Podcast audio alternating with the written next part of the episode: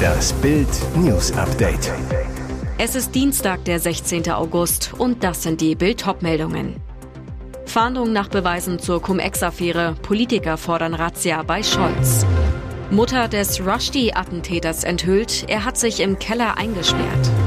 Nach 26 Jahren Ehe, Natalia und Vitali Klitschko lassen sich scheiden. Justizexperten der Union fordern neue Durchsuchungen bei Bundeskanzler Olaf Scholz. Grund ist die Warburg-Affäre um Parteispenden an die SPD und verschenkte Steuermillionen in seiner Zeit als Hamburger Bürgermeister. Die ermittelnden Kölner Staatsanwälte haben in den Akten vermerkt, es gebe Hinweise auf gezielte Löschungen von Kalendereinträgen beim Warburg-Komplex. Bislang wurde nur das offizielle E-Mail-Bürgermeisterpostfach von Scholz durchsucht. Unionsfraktionsvize Andrea Lindholz sagt, Scholz muss jetzt den Ermittlern auch seinen privaten E-Mail-Verkehr offenlegen. Dabei geht es um die Jahre ab 2014, in denen das Land Hamburg darauf verzichtete, bei der Warburg Bank 47 Millionen Euro Steuern einzutreiben. Ermittelt werden soll in WhatsApp-Nachrichten, SMS und privaten Mails. CDU-Innenexperte Stefan Heck meint, Kalenderlöschungen sind Verheimlichungshandlungen, die unbedingt weitere Ermittlungen nach sich ziehen müssen. Auch der Hamburger Untersuchungsausschuss-Sprecher Götz Wiese von der CDU sagt, es müssen sämtliche E-Mails und Chats von Scholz durchgesehen werden. Die Generalstaatsanwaltschaft Hamburg hat derweil eine Beschwerde gegen die Nichteinleitung von Ermittlungen gegen Scholz und seinem Bürgermeisternachfolger Peter Tschentscher abgewiesen.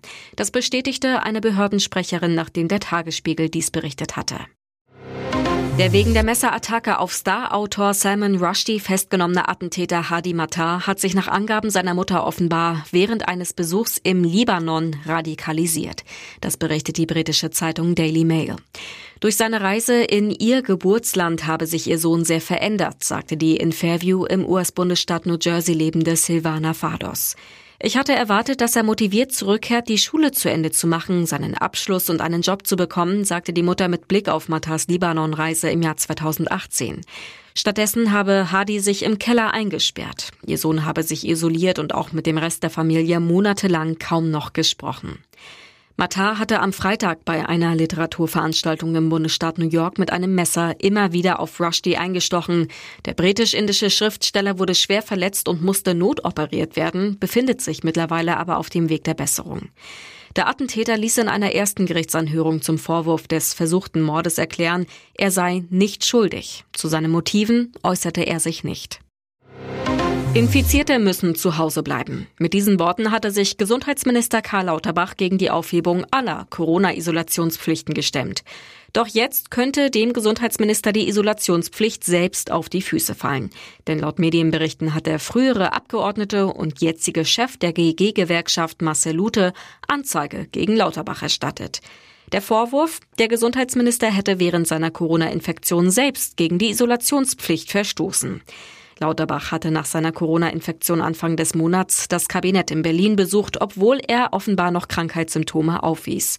Lauterbach erfüllte zwar die strengen Corona-Isolationsregeln des RKI auch für das Gesundheitswesen, wonach zur Wiederaufnahme der Tätigkeit ein negatives PCR-Resultat oder ein positives Testresultat mit einem CT-Wert größer als 30 zulässig sei.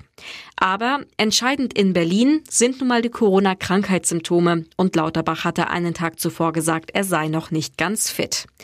Dem Spiegel gegenüber verteidigte sich Lauterbach, erklärte sein Verhalten so, es wird vollkommen zu Recht gefragt, ob ich gegen Isolationsregeln verstoßen habe, denn wer das tut, gefährdet seine Mitmenschen. Er habe jedoch keine Symptome mehr gehabt, keine Hals- oder Kopfschmerzen, sondern sei einfach nur noch nicht fit gewesen.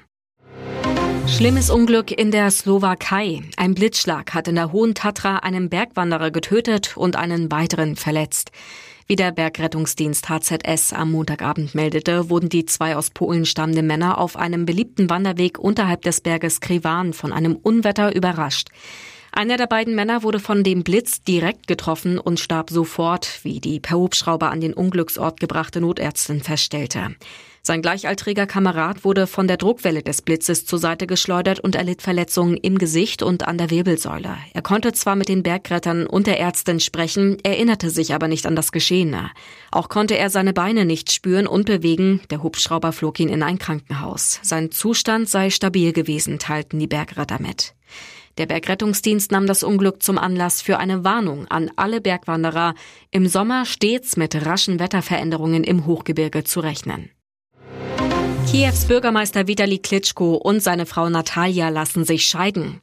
Vitali Klitschko sagte zu Bild, wir haben gemeinsam die Scheidung eingereicht, weil wir bereits seit Jahren getrennt leben und das jetzt offiziell machen wollen. Wir haben ein sehr gutes Verhältnis zueinander und respektieren uns, aber wir leben schon länger getrennt in verschiedenen Städten.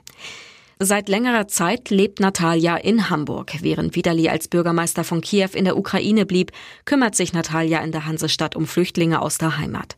Zuletzt sammelte sie Spenden für die Aktion We Are All Ukrainians 2022 der Klitschko Stiftung. An ihren baldigen Ex-Mann denkt sie noch immer jeden Tag. Mein Tag fängt an, dass ich jedem, den ich liebe und den ich kenne, schreibe und ganz froh bin, Antworten zu bekommen und weiß, ja, sie sind am Leben, sagte sie im März in der ARD-Sendung Wir helfen gemeinsam Eltern der Ukrainer. Jeden Morgen schreibe Vitali ihr, dass es ihm gut gehe, dass er weiterkämpfe. Und jetzt weitere wichtige Meldungen des Tages vom Bild Newsdesk. Gasumlage. Wirtschaftsminister begründet den Kostenschock. Alternative wäre Zusammenbruch gewesen. Haushalte und Industrie müssen ab dem 1. Oktober eine Gasumlage in Höhe von gut 2,4 Cent pro Kilowattstunde zahlen. Das gab das Gemeinschaftsunternehmen der Gasnetzbetreiber Trading Hub Europe am Montag bekannt. Am Nachmittag begründete Wirtschaftsminister Robert Habeck den Umlageschock für deutsche Gaskunden. Diese Umlage ist die gerechtestmöglichste Form. Die Alternative ist nicht keine Umlage. Die Alternative wäre der Zusammenbruch des deutschen Energiemarkts gewesen und damit weite Teile des europäischen Energiemarktes.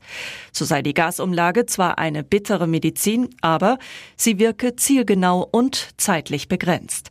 Mit ihr würde die Versorgungssicherheit in Deutschland gesichert werden. Habeck betonte, alle Maßnahmen hätten einen Preis. Teilweise seien es Zumutungen, weshalb Menschen gezielt entlastet werden müssten. Er bestätigte, dass sich die Ampel bei der EU für eine Umsetzung ohne Besteuerung eingesetzt habe. Das Versprechen des Wirtschaftsministers, sollte das nicht gelingen, werden wir entsprechend Ausgleichsmechanismen schaffen. Der RBB Rundfunkrat hat Intendantin Patricia Schlesinger gefeuert. Die Skandalintendantin ist mit sofortiger Wirkung abberufen. Dafür stimmten 22 von 23 Rundfunkräten bei einer Krisensitzung. Damit wird formal die Vertragsauflösung in die Wege geleitet.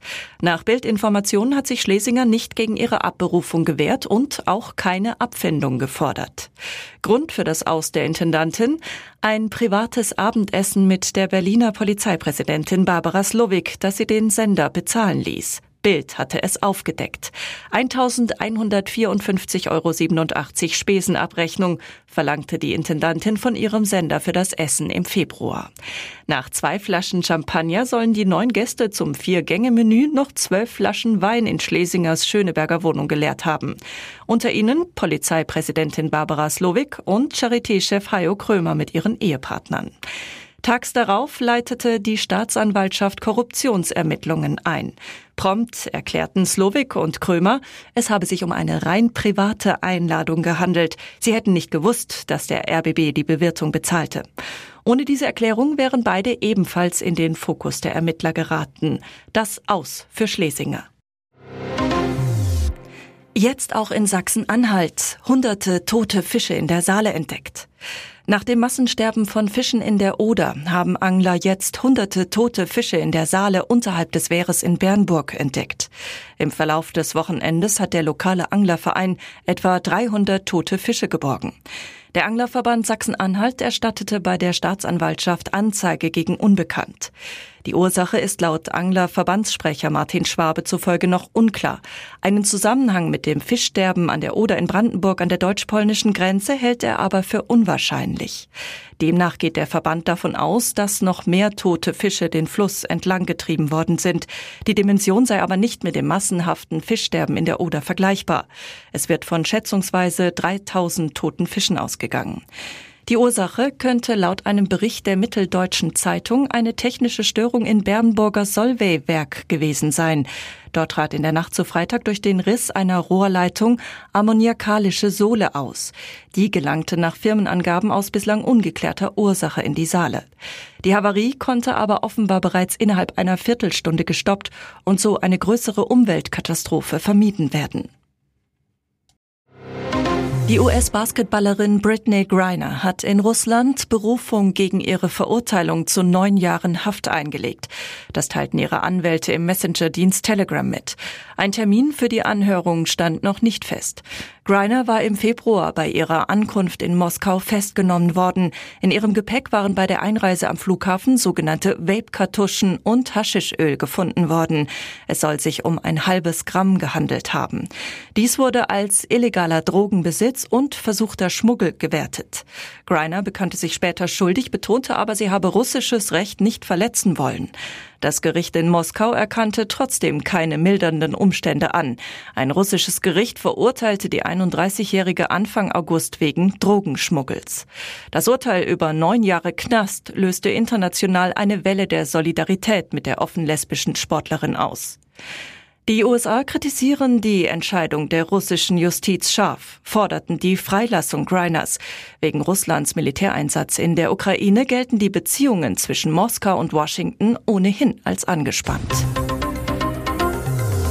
Weitere spannende Nachrichten, Interviews, Live-Schalten und Hintergründe hört ihr mit Bild TV Audio. Unser Fernsehsignal gibt es als Stream zum Hören über TuneIn und die TuneIn-App auf mehr als 200 Plattformen, Smart Speakern und vernetzten Geräten.